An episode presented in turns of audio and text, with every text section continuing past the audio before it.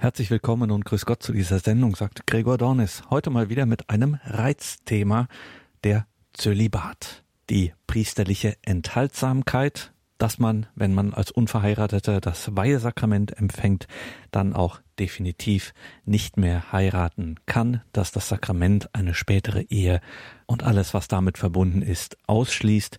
Das ist nicht erst in unseren Tagen für viele Menschen ein gewaltiges Ärgernis. Warum, wieso, weshalb diese vermeintliche Härte der Kirche, dass sie das von ihren sakramental Geweihten, den unverheirateten Diakonen, Priestern und Bischöfen verlangt, scheint einfach nur hartherzig. Aber ist es das wirklich?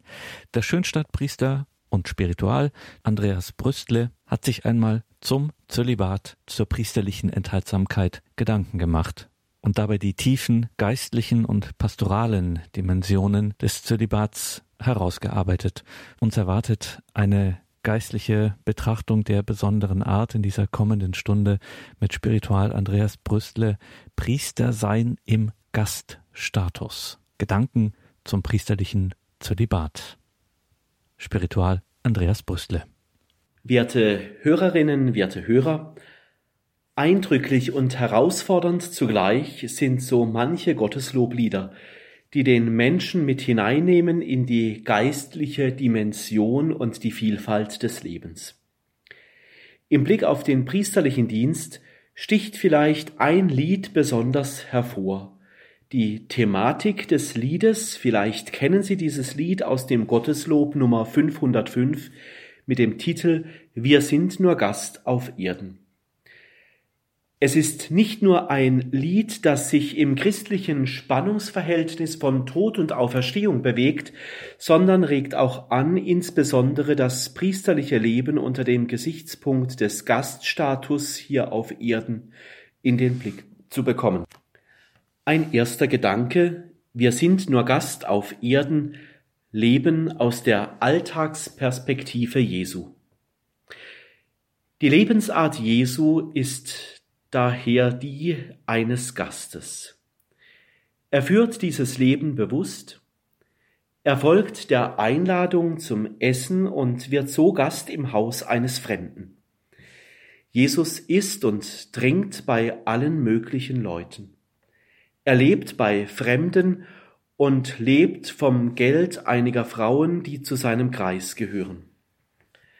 Kein Zuhause zu haben und ständig unterwegs zu sein und seine Füße immer unter den Tisch anderer zu strecken, ist seine Lebensweise. Das ist sein Lebensstil, Gast zu sein. Jesus darf Gast sein bei Menschen, aber er hat kein Zuhause. Er kehrt lediglich immer bei Menschen ein. Er hat Freunde, zu denen er gehen kann, aber er hat keine Familie. Gast sein, das ist seine Lebensform. Jesus ist bei den Leuten, ohne sich bei ihnen häuslich einzurichten. Er lässt sich bei denen, bei denen er Gast sein darf, nicht nieder, er wird nicht sesshaft. Jesus hat Zeit für die Menschen und teilt viel Zeit mit denjenigen, bei denen er ein- und ausgeht. Er ist Gast und hat auch keine Familie. Er lebt sein ganzes Leben lang von der Hand in den Mund. Jesus lebt von den Gaben seiner Freunde und von den Gaben der Fremden. Gast zu sein gehört zur Lebensart Jesu.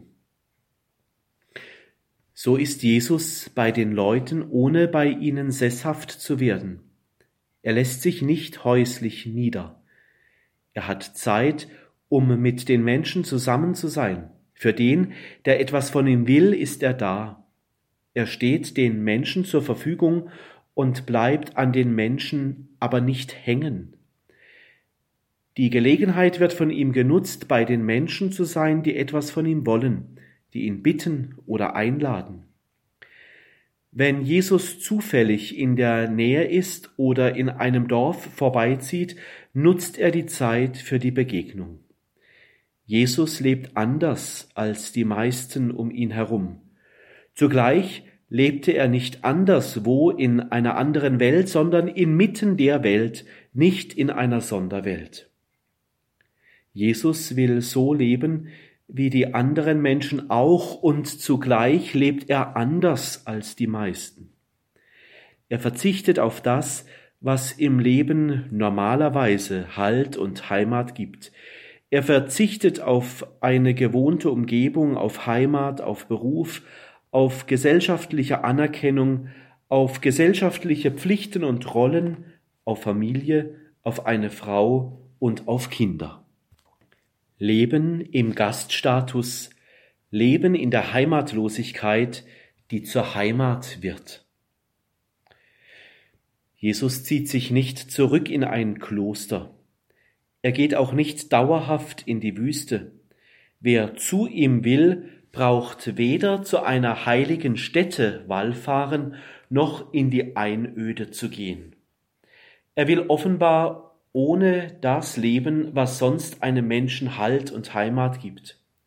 Jesus findet man, wenn man ihn sucht, unterwegs, man findet ihn als Gast in irgendeinem der Dörfer und er ist dort im Gespräch mit den Leuten. Bei diesen Menschen darf er Gast sein für einen Tag oder für ein paar Tage. Jesus führt kein normales Dasein. Um mit allen in Kontakt kommen zu können, nimmt er sich heraus, eine Ausnahme zu sein. Diese Lebensweise kann gewiss auch schmerzlich sein. Manche Geschichten, die man sich über Jesus erzählt hat, lassen erahnen, dass auch er seinen Preis dafür bezahlt hat. Leben im Gaststatus.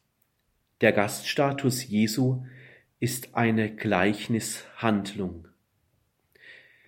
Wenn Jesus bei dem Gastmahl, zu dem er einlud, den Leuten die Füße wäscht, oder wenn der Prophet Hosea eine untreue Frau heiratet, dann um damit zu zeigen, dass Yahweh seinem untreuen Volk treu bleibt. Das ist eine Gleichnishandlung. Das ganze Leben eines Zölibatären ist eine Gleichnishandlung. Es beinhaltet die gleiche Grunddynamik, wie das Leben Jesu sie hatte. Wer zölibatär lebt, lebt als Gast, so wie sein Meister. Wer das Gastsein als Lebensform gewählt hat, wird seine Geschlechtlichkeit davon prägen lassen. Auch er zeugt neues Leben, aber nicht durch geschlechtliche Zeugung, sondern durch das Zeugnis für das Evangelium Jesu Christi. Wer Gast ist, wurzelt nicht ein, nicht bei einem Menschen und nicht in einem Haus. Für den Gast sind alle Häuser nur Herberge und Gasthäuser und keine feste Heimat. Der Gast trägt seine Heimat mit sich herum. Er verbietet sich an einem Ort, an dem es schön ist, sich einzunisten und Hütten bauen zu wollen. Oder er muss es sich verbieten lassen von dem, der immer ihm voraus ist zu den himmlischen Wohnungen.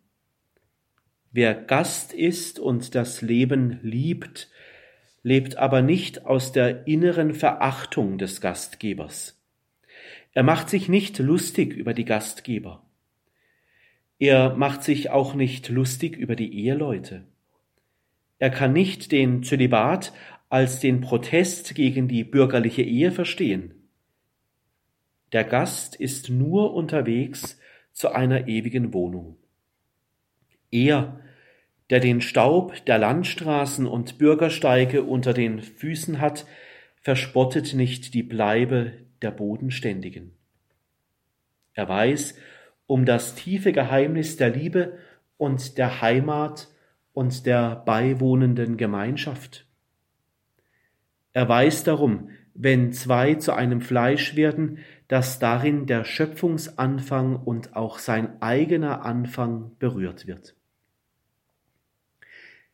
Der wirkliche Gast weiß darum, dass die Ehe und zölibatäres Priestertum zwei sich ergänzende Gleichnishandlungen sind für das ungebrochene Gottesreich, ist das ehrliche Beieinandersein ein Zeugnis.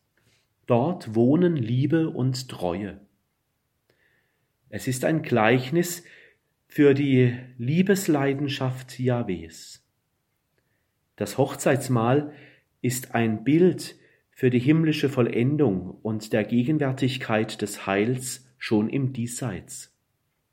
Der Partner symbolisiert und repräsentiert die Einzigkeit des Erwählungswillens Gottes. Darin schafft Gott Heil. Das Gegenüber ist das noch Fehlen der Vollendung.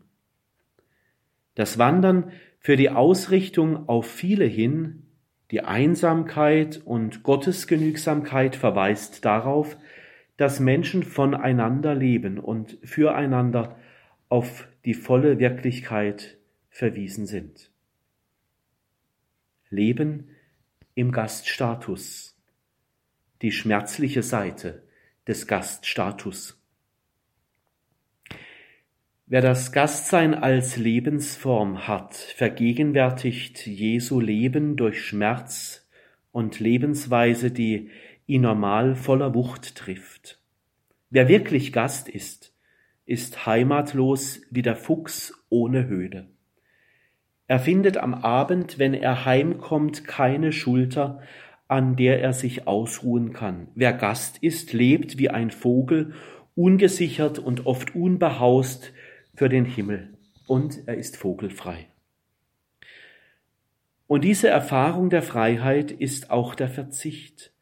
Mit dem Verzicht kann er, wenn es ein freiwilliger Verzicht ist, Zeugnis dafür abgeben, dass es sich in einem tieferen Sinne lohnt, für das Reich Gottes auf vieles zu verzichten. Durch den gelebten Verzicht wird deutlich, dass es keine Freiheit gibt, die nicht vom Verzichten können lebt. Zum Beispiel von den egoistischen Lustprioritäten des Menschen. Es gibt keine Entscheidung, bei der man nicht auf etwas verzichtet. Wer sich entscheidet, verzichtet immer auf die Wahl vieler anderer Möglichkeiten, ebenso der Verzicht auf viele andere attraktive Möglichkeiten. Wer nicht verzichten kann, kann auch nicht ganz frei sein. Im Verzichten gibt der Gast Zeugnis davon, dass er frei leben kann. Der Gast lebt allein von der Hoffnung, dass der Wille des Vaters seine Speise ist, von der die menschliche Freiheit leben kann. Das, dieses Zeugnis gibt der Gast nicht dadurch, dass für ihn die Ehelosigkeit überhaupt kein Problem ist und nie eines war und er vielleicht gar nicht ahnt, auf was er verzichtet. Und der Gast gibt sein Zeugnis der Ehelosigkeit auch dadurch nicht, wenn ihn der Schmerz darüber so trifft, dass er ständig in Traurigkeit lebt und in der Gefahr der Verbitterung seine Zeit fristet auch die Auffassung, zu kurz gekommen zu sein und im Neid auf die Beheimateten und im heimlichen Verdacht, dass Gott ihm etwas vorenthalten wolle, wird nicht zum Zeugnis für die Himmelshoffnung. Leben im Gaststatus. Priesterlicher Gaststatus als Solidarität mit den Armen. Wer im Gaststatus lebt, vergegenwärtigt Jesus in seiner Solidarität mit den Armen und mit allen Menschen, die auf der Schattenseite des Lebens stehen. Es gibt viele Menschen, die in ihrem Leben den Gaststatus ungewollt übernehmen mussten und ungewollt unsicher leben müssen. Der Zölibatäre kann in seiner Lebensweise dazu befähigt sein, diese Menschen besonders zu verstehen. Er lebt ja selbst gewollt in diesem Gaststatus und findet viele Vergleichspunkte zu den Vertriebenen, den Flüchtlingen und allen Benachteiligten in der Gesellschaft. Der Ehelose kann dabei in vielen Fällen mit diesen Menschen mitfühlen, die keine Heimat oder keinen Lebenspartner oder Lebenspartnerin finden. Es ist die gelebte Solidarität mit den Verlassenen und mit allen, die sich wie vergessen vorkommen. Dazu gehören auch alle, deren Lebensgefährten, deren Lebensgefährtinnen verstorben sind oder deren Ehe keine Zukunft hatte und schmerzlich zerbrochen ist. Überall dort, wo statt Heimat und Geborgenheit die unaufhebbare Einsamkeit um sich greift, möchte der Zölibatäre das Gastsein leben. Er kann ein erlöstes Gastsein darstellen, die ohne feste Heimat und Gemeinschaft lebt. Wer Gast ist, der ist ein Wegweiser. Er weist von sich weg auf eine andere Heimat hin. Er sagt, bleibt bei mir stehen, sondern bleibt unterwegs zur neuen Stadt. Es ist unsinnig, Scheunen zu bauen und sie voll zu stopfen und zu meinen, es würde ein Leben lang reichen, Gott kann sprechen, du Tor noch in dieser Nacht. Der Gast wird seine unerfüllte Sehnsucht, seine Einsamkeit und seine geschlechtliche Bedrängnis oft als Stachel erfahren, der Unruhe verbreitet und schmerzt. Diese Unruhe möchte ihn in Bewegung halten, und der Stachel bleibt eine ständige Erinnerung, du bist unterwegs, wir alle sind unterwegs, bleibt nicht stehen. Es liegt keine Wirklichkeit vor dem Zölibatären und vor allen, in der alle eins sind in Christus. Dann gilt nicht mehr Frau und Mann, die beide die sexuelle Einheit darstellen. In der Lebensweise des Gastes kann sichtbar werden, dass der zölibatär lebende Mensch sich um das eine Notwendige sorgt. Wenn er in dieser Sorge ganz aufgeht, wird sich die Erfahrung Jesu für ihn erschließen. Wer um des Himmelreiches willen Heimat aufgibt, der wird sie vielfach wiederfinden, wie es in der Heiligen Schrift heißt.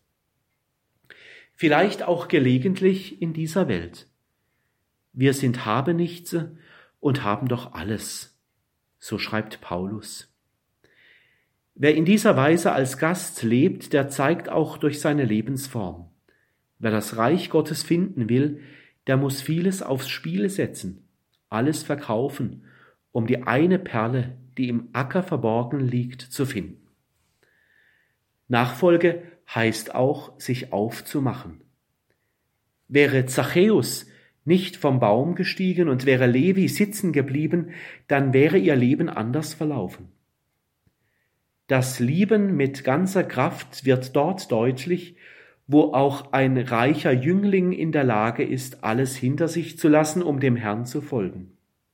Oder ähnlich bei Abraham, der vom Mahl aufsteht und die Sterne der Nacht meditiert und sich, trotz des hohen Alters, auf den Weg macht. Nicht die Tiefe der Berufung oder die Berufungserfahrung ist entscheidend. Alle sollen in der Nachfolge leben. Der Umfang der Berufung ist jeweils verschieden und weit. Der Brunnen, aus dem die Menschen ihr Wasser der Berufung trinken, ist immer Gott. Alle Berufung gründet in Gott. Aus ihm allein können die Wurzeln des Lebens das gute Wasser schöpfen. Die Fassung des Wassers ist immer verschieden. Es gibt den wohlgebauten Brunnen, der fest dasteht und sein Wasser spendet für die Menschen, die in der unmittelbaren Umgebung wohnen, oder es ist ein Brunnen am Wegrand, an dem der Fremdling sich erfrischt. Oder es ist ein Brunnenrand, an dem sich der Wanderer kurz ausruhen kann, bevor der Weg weitergeht. Es gibt auch Brunnen, die gar nicht gefasst sind. Die Quelle verströmt ihr Wasser in alle Richtungen und drängt, was wachsen möchte. Der Brunnen ist so etwas wie ein Gast, der sein Evangeliumswasser, sein Berufungswasser verströmt und austeilt. Jemand muss da sein für die vielen. Es geht beim Zölibatären nicht zu sehr um die Fassung seines Lebens, außer um die große Weite des Herzens, sondern als ganzer Mensch zeichenhaft für viele diese Ganzheit darzustellen. Die Ganzheit des Himmels will durch ihn zum Vorschein kommen.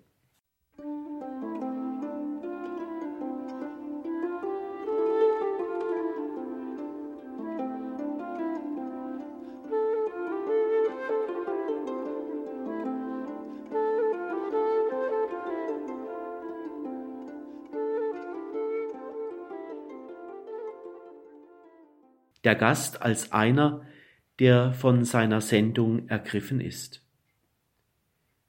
Wer sich in seiner Lebensform als Gast versteht, wie der Zölibatäre, ist ein Gesandter. Er ist von seiner Sendung gepackt. Er lebt so, wie er lebt, um der Verkündigung willen. Er ist der Bote der Botschaft. Er ist Vermittler, der zwischen den Stühlen sitzt. Dies macht ihm nicht viel aus, weil das Sitzen und Sesshaftwerden nicht seine Sache ist. Es kommt ihm nicht darauf an. Er ist gerne unterwegs. Und wenn er nicht sesshaft wird und gerne unterwegs ist und bei den Leuten zu Gast ist, dann lebt er nicht auf anderer Leute Kosten. Er will nicht billig leben. Flüchtig zu sein vor sich oder vor anderen ist auch nicht seine Sache. Trotz dass er ungebunden lebt, fehlt es ihm nicht an Bindungsqualität. Die Ereignisse im Buch Genesis wiederholen sich in seinem Leben. Es werde Licht, heißt es dort. Gott spricht mit der Aufforderung nach Licht in die Schöpfung hinein.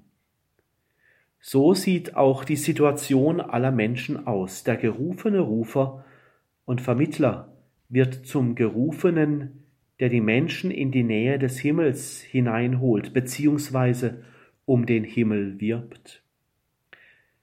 Zölibatäre versuchen ihre Berufung bis ins Letzte zu leben. Der Ruf packt einen Menschen. Meistens ist der Ruf viel stärker als jemand selbst der Gerufene lässt sich erfassen.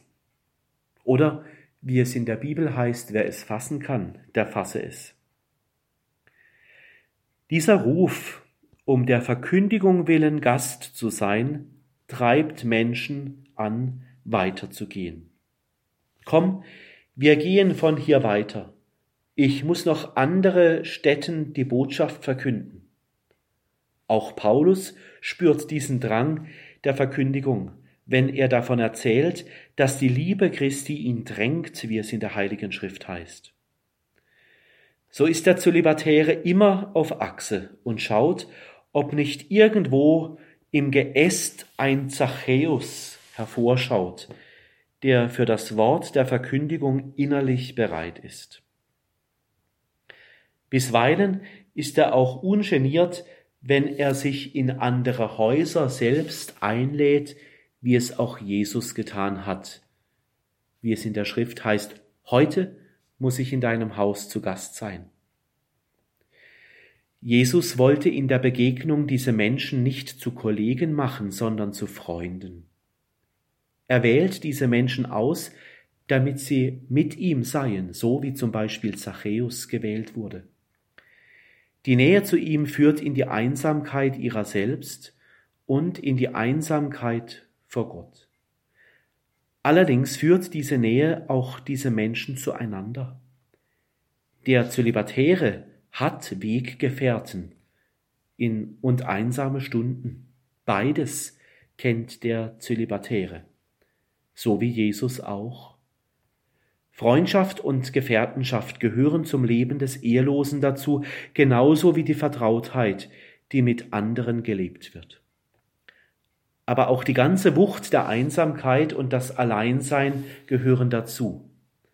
Und die Wucht der Einsamkeit ist dann groß, wenn es bei Jesus heißt, versteht ihr immer noch nicht.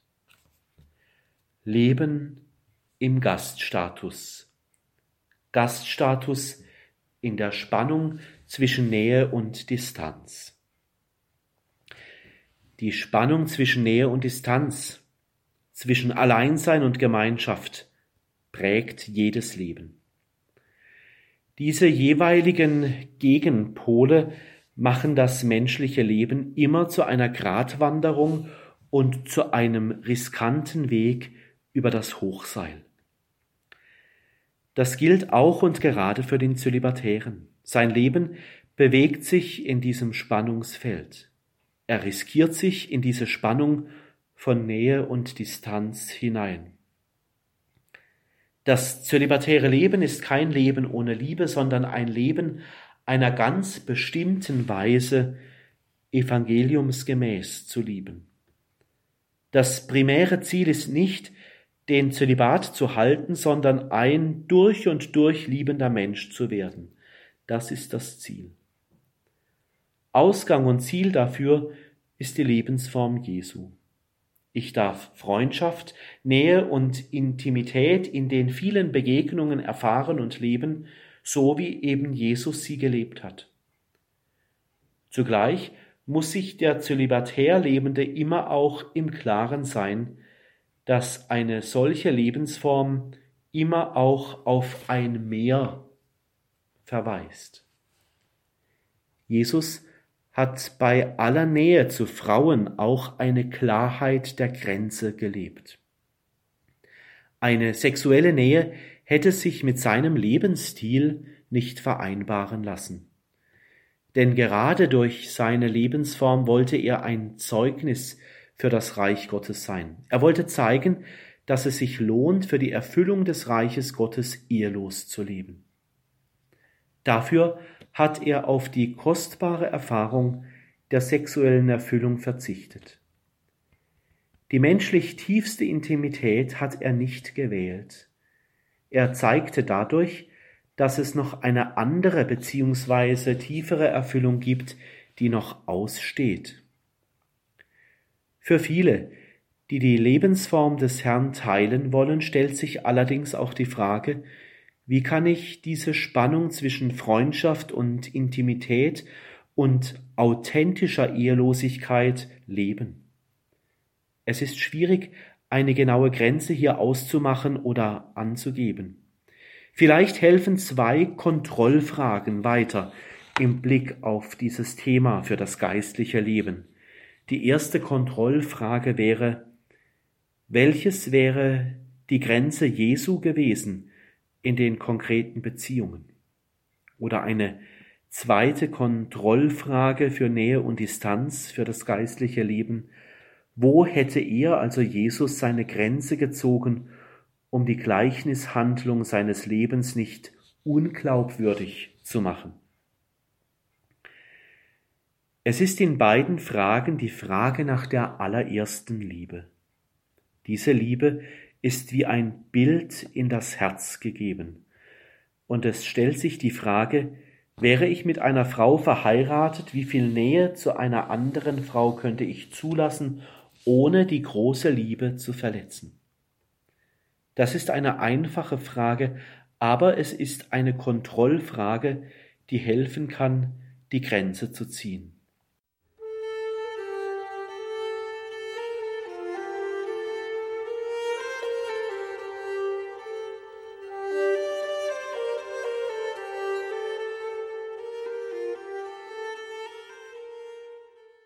Leben im Gaststatus, der Zölibat als Zeichen der Radikalität. Das Evangelium provoziert die radikale Lebensform der Hingabe an das Reich Gottes. Jesus selber war einer, der auf Familie verzichtet hat, um ganz für das Reich Gottes zu leben. Im Matthäusevangelium empfiehlt er seine Ehelosigkeit weiter und macht ihren Sinn deutlich. Manche haben sich selbst zur Ehe unfähig gemacht um des Himmelreiches willen. Wer das erfassen kann, der erfasse es. Matthäus im 19. Kapitel Vers 12. Jesu Ehelosigkeit ist ganz auf das Reich Gottes ausgerichtet und auch auf die Jünger, die er in den besonderen Dienst des Reiches stellt. Sie müssen alles verlassen. Immer wieder ruft Jesus auf, Frau, Kinder, Vater und Mutter, Äcker und Besitz zu verlassen, und zwar nicht aus Verachtung der Geschlechtlichkeit oder aus Angst vor der Frau, sondern weil die Jünger fasziniert sind vom Reich Gottes, weil sie alles dran setzen möchten für das Reich Gottes.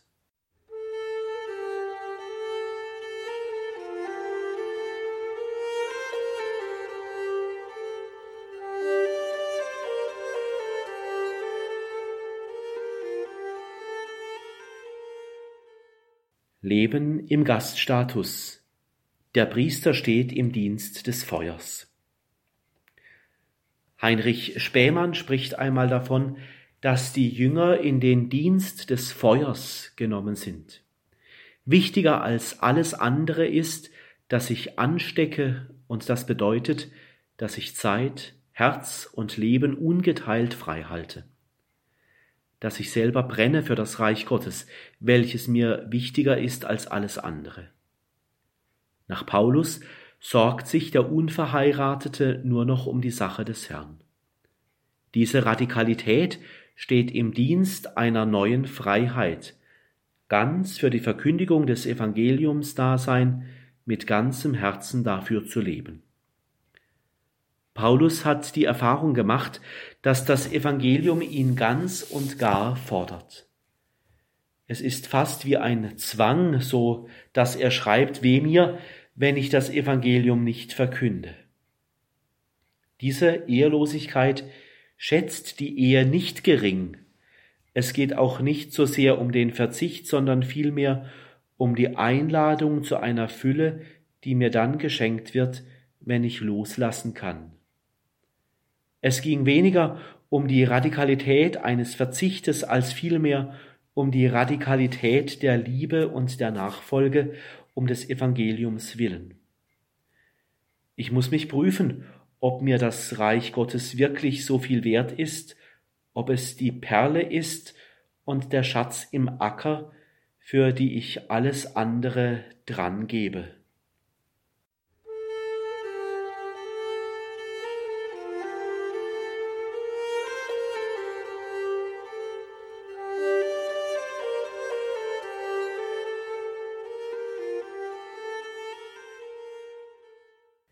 Leben im Gaststatus.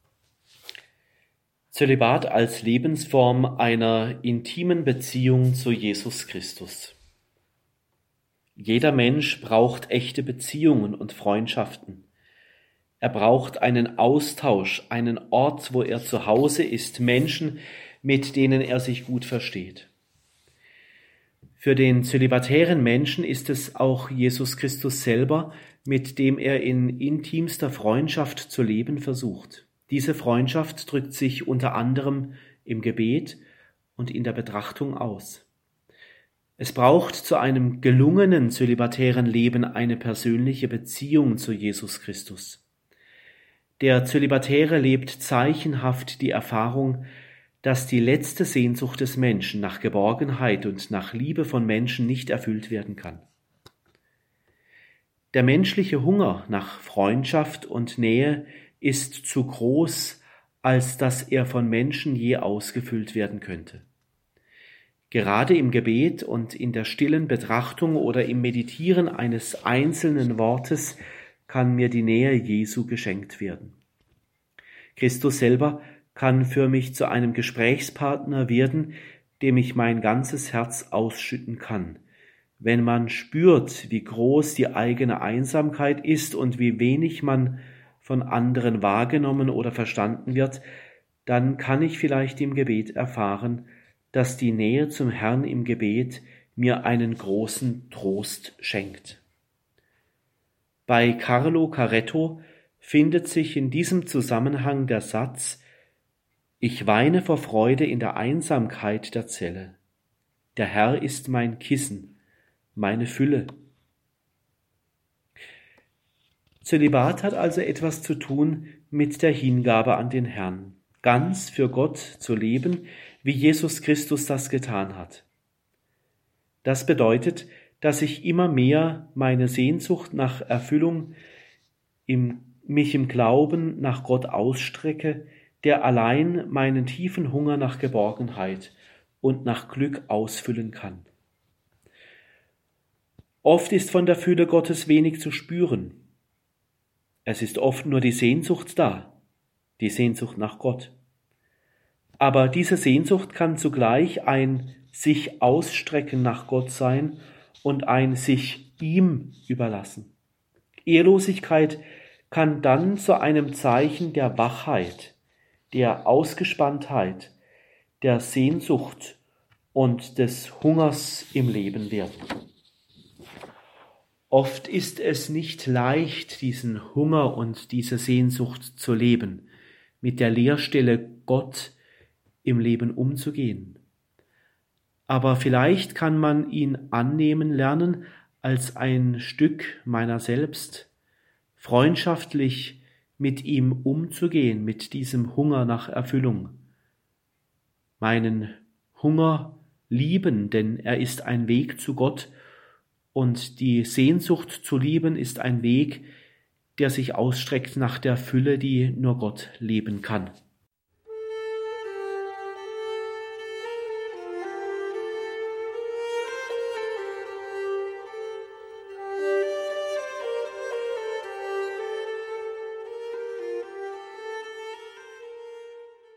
Leben im Gaststatus der Priester im Gaststatus verlässt das Vertraute.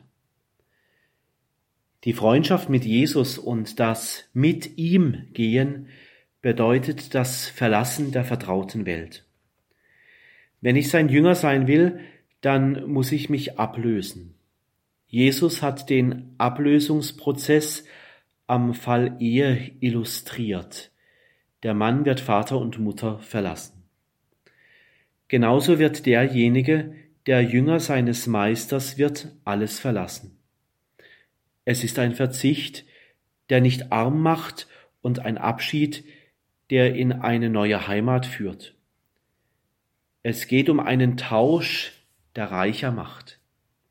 Der Jünger tauscht seinen Besitz gegen Jesus, der sein Reichtum ist, die unvergleichliche Perle und der Schatz im Acker. Der Jünger tauscht die Familie, aus der er kommt, gegen die Gemeinschaft, die sich um Jesus bildet. Die Jünger tauschen ihren Fischerberuf gegen den Beruf des Menschenfischers. Es ist immer ein Verzicht, der nicht ärmer macht. Im Lukasevangelium fragt Jesus, als ich euch aussandte ohne Tasche und Schuhe, hat euch da etwas gefehlt? Und die Jünger antworteten nichts. Wenn Jesus Christus mein Ein und alles geworden ist, dann kann ich alles andere zurücklassen. Voraussetzung dafür ist aber die personale Beziehung zu Jesus Christus, die Freundschaft mit ihm. Nur auf dieser Basis kann jemand alles hergeben, ohne dabei zu verarmen. Jünger kann nur der werden, der Jesus mehr liebt als die anderen Menschen und mehr liebt als das Geld, mehr liebt als Karriere und Besitz.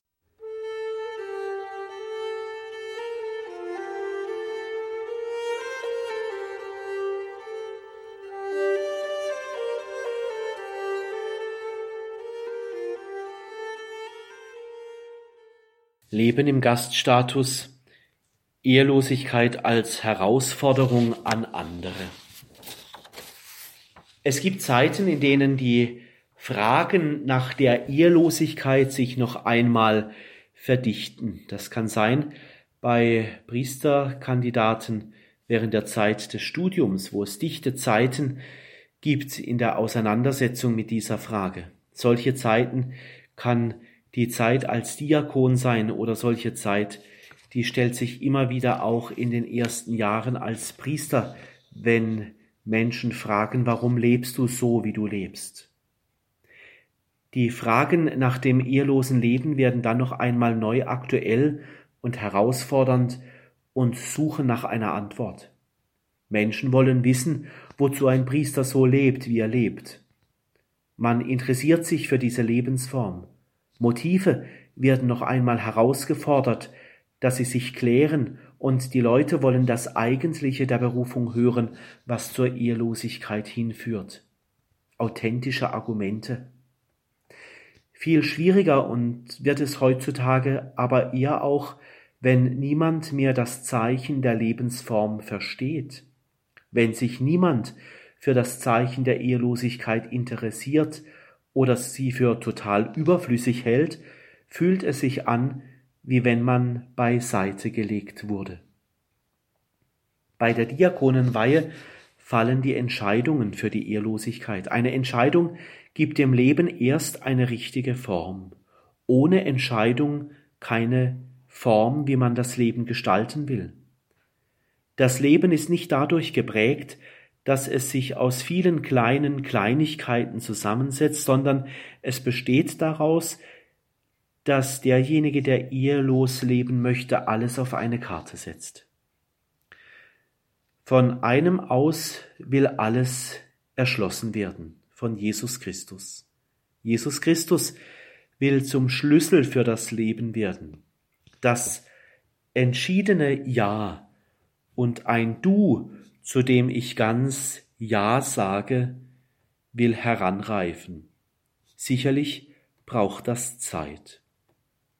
Die Form der Ehrlosigkeit will zu einer Ausdrucksform werden, dass sich jemand ganz aus dem Evangelium und für das Evangelium einsetzt, dass jemand sagt, ich will für das Evangelium da sein. Denn die Ehelosigkeit als solche bleibt dann sinnlos, wenn ich sie nicht aus einem ganzen Ja herauslebe. Die Ehe braucht zunächst keine Rechtfertigung durch ihre religiöse Beziehung. Sie ist eine plausible Lebensform. Aber die zölibatäre Lebensweise braucht eine andere Sinngebung, auf die sie hinweist. Sie kostet mich etwas, und zwar verzichtet der Ehelose auf einen hohen Wert, um zu zeigen, dass es ihm um etwas Kostbares geht. Für das will der Ehelose mit Leib und Leben einstehen. Er steht ein für das, was ihm im Leben kostbar geworden ist.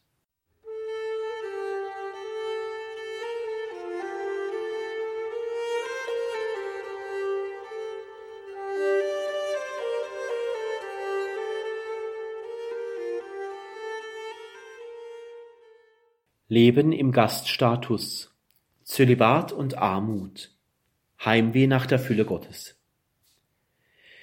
Ehelosigkeit und Armut und Gehorsam sind in eins zu sehen, sie sind nicht unabhängig voneinander zu betrachten, sie gehören zusammen.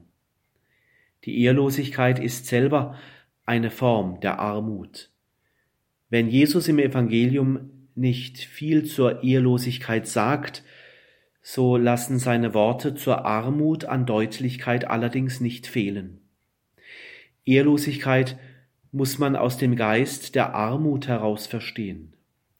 Es ist die Armut, die das Herz offen hält für den Reichtum, den Gott schenkt. Ich stopfe mein Leben nicht zu mit vorläufigem Besitz, auch nicht mit einer Beziehung zu einem Menschen. Immer spüre ich die Sehnsucht nach mehr und ein großes Heimweh nach der Fülle Gottes, die in dieser Welt nicht ausgefüllt werden kann. Die Heilige Schrift sagt, selig sind die Armen, denn ihnen gehört das Himmelreich. Die Offenheit für das Himmelreich geschieht nur in Armut. Armut und Ehrlosigkeit sind um des Himmelreiches willen da. In ihnen liegt darum die Seligkeit auch wenn diese Seligkeit oft schmerzlich ist für den zölibatär Lebenden. Zölibat ist eine bewusste Übernahme einer defizitären Lebensform. Mir fehlt etwas, etwas Kostbares und Wichtiges, und doch lebt der zölibatär Lebende diese Lebensform, weil er daran glaubt, dass auch das Defizit einen Sinn hat. Er glaubt an einen Sinn für das Leben, das er lebt, auch wenn das Leben gebrochen und verwundet ist. Das Leben findet eine Erfüllung, auch wenn so viele Wünsche unerfüllt bleiben. Das ist die Offenheit für die Fülle, die nur Gott gibt. Und diese Offenheit und diesen Hunger zu leben, der ist manchmal auch schmerzlich für den zölibatär Lebenden. Und doch hilft dem zölibatär Lebenden diese Lebensform, den Hunger immer wieder wahrzunehmen und zu glauben, dass Gott allein den Abgrund des menschlichen Herzens ganz ausfüllen kann.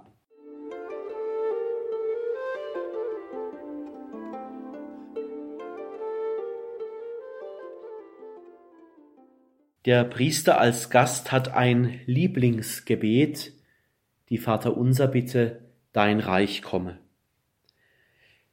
Der Zölibat ist auch ein Ausdruck einer Vaterunser Bitte, der Bitte, dein Reich komme. Diese Vaterunser Bitte ist Ausdruck dafür, dass uns noch etwas fehlt und dass erst Gottes Reich in unsere ganze Sehnsucht hineinkommen möchte. Im Zölibat wird diese Vaterunser Bitte mir auf den Leib geschrieben und ich werde selber zu einem Zeichen des Glaubens, dass Gott diese Bitte erfüllen wird. Die Ehe ist das gelebte Zeichen dafür, dass Gottes Reich schon gekommen ist, dass es mitten unter uns lebt, denn das Reich Gottes ist ja Güte, Friede, Liebe, Langmut. Dort, wo dies in einer Ehe gelebt wird, wo wirkliche Liebe und Zuneigung lebendig sind, dort ist die Ehe ein Gleichnis dafür, dass das Reich Gottes schon mitten in dieser Welt ist. Das Reich Gottes ist dann angekommen. Ich glaube, es braucht beide Zeugnisse. Es braucht das Zeugnis dafür, dass das Reich Gottes schon da ist. Es braucht das Beispiel von der Ehe.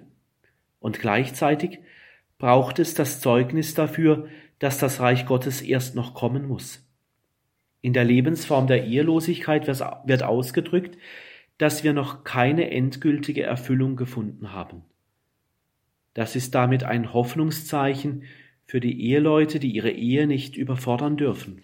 Kein Partner kann die tiefste Sehnsucht des anderen restlos erfüllen. Es wird immer die schmerzliche Differenz im Verstehen des anderen bleiben. Wer von einem anderen Menschen die totale Erfüllung seiner ganzen Sehnsucht erwartet, der überfordert den anderen und gefährdet die Beziehung. Gerade der Ehelose kann somit für die Verheirateten zum Hoffnungszeichen dafür werden, dass eine letzte Erfüllung der menschlichen Sehnsucht nur von Gott her kommt. Und die Zölibatären brauchen die Eheleute, um zu wissen, dass Gottes Reich jetzt schon angebrochen ist und dass es menschliche Erfüllung und Liebe gibt, als Zeichen dafür, dass Gott sich jedem ganz zuwendet. Natürlich gibt es in beiden Lebensformen das schon und noch nicht. Aber die Ehe kann mehr ein Zeichen der Erfüllung sein. Für Jesus ist das Hochzeitsmahl das Zeichen der vollendeten Gottesherrschaft. Der Zölibat will dagegen mehr ein Ausdruck sein der Erwartung. Etwas steht noch aus. In diesem Zusammenhang ist wohl auch der Satz der Heiligen Schrift wichtig, sucht zuerst das Reich Gottes, alles Übrige wird euch gegeben werden. Das kann in der priesterlichen Lebensform zum Ausdruck kommen, mit meinem ganzen Leib und Leben dafür Zeugnis abzulegen, dass Gottes Reich noch aussteht und dass der Zölibatär Lebende unterwegs ist, es zu suchen. Und wo er es sucht, dort wird das, was ihm zum, was er zum täglichen Leben braucht, geschenkt werden.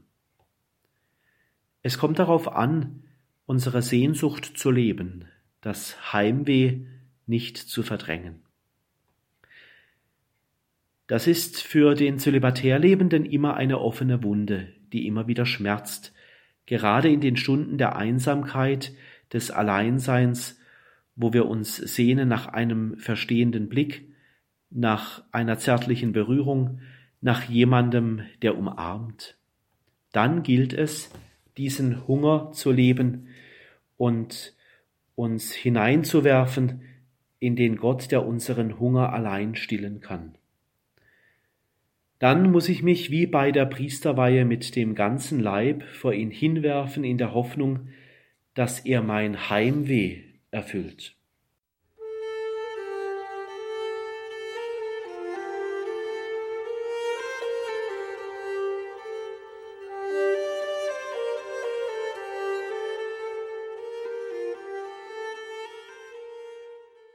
Leben im Gaststatus. Wer als Gast lebt, lebt vom Teilen des Lebens. Zölibat als Armut hat für mich immer noch eine zweite Dimension bekommen, dass ich nämlich freiwillig eine Armut lebe, die andere gezwungenermaßen leben müssen. Es ist ein Ausdruck der Solidarität mit denjenigen, die keine menschliche Erfüllung gefunden haben in ihrem Leben. Im Alten Testament sind die Armen vor allem die Kinderlosen und die Witwen. Diejenigen, die nicht die Erfüllung in der Ehe gefunden haben oder deren Ehepartner gestorben ist. Dass Jesus ehelos lebte, hängt sicher damit zusammen, dass auch er mit diesen Menschen solidarisch lebte. Er ist arm geworden, damit wir durch seine Armut reich werden. Das heißt für den Priester, dass er seinen Zölibat als Solidarität mit denjenigen lebt, die in ihren Beziehungen zerbrochen sind, die keine Partner gefunden haben, die einsam leben, die einen lieben Menschen verloren haben und traurig sind.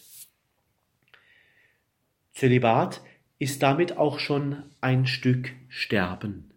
Jeder von uns muss seinen ganz eigenen Tod sterben und ist darin allein. Der Tod wird jede, aber auch jede menschliche Beziehung erbarmungslos auseinanderreißen.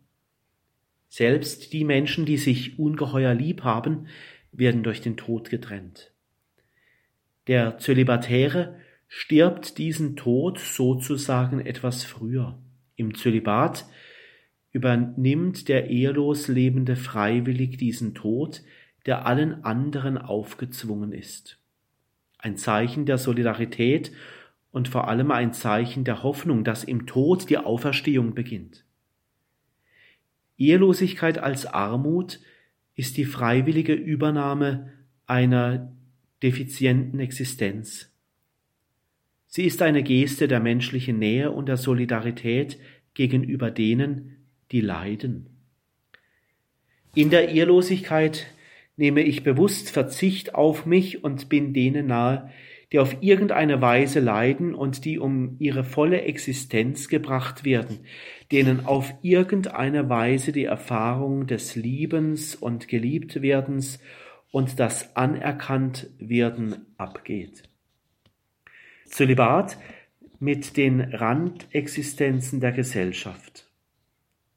Der Ehelose soll derjenige sein, der gerade solchen Menschen nahe ist und ihnen die Hand hinstreckt und der ihnen zeigt, dass eine solche Randexistenz nicht sinnlos ist, sondern im Vertrauen auf die Erfüllung Gottes gelebt und bewältigt werden kann. Das darf aber nicht nur Theorie bleiben. Gerade bei den Weiheversprechen wird zweimal versprochen, bei der Diakonen- und bei der Priesterweihe den Armen und Kranken beizustehen, Heimatlosen und Notleidenden zu helfen. Ich meine, dass das im konkreten Leben des Priesters Wirklichkeit werden muss. Dann kann er auch den Sinn des Zölibats tiefer erkennen, nämlich als solidarische Nähe mit denjenigen, deren Leben zerbrochen ist. Und durch seine eigene zerbrechliche Lebensform wird er sensibel bleiben für diejenigen, deren Hunger nach Erfüllung sehr groß ist, weil sie in diesem Leben zu kurz gekommen sind. Nur wer für sich selber arm ist, bewahrt sich für die Armut ein Gespür. Wer glatt und gepolstert lebt, ist nicht mehr sensibel für die Armut. Durch den Zölibat bleibt die Lebenserfahrung des Priesters aufgeraut, und er ist darum dort anzutreffen, wo Menschen um der Gerechtigkeit willen Verfolgung leiden, wo es Frieden und Versöhnung zu stiften gilt. Er ist den einfachen Menschen nahe und denen, die im Leben zu kurz gekommen sind. Das bleibt lebenslang eine Herausforderung des Zölibats an den priesterlichen Lebensstil.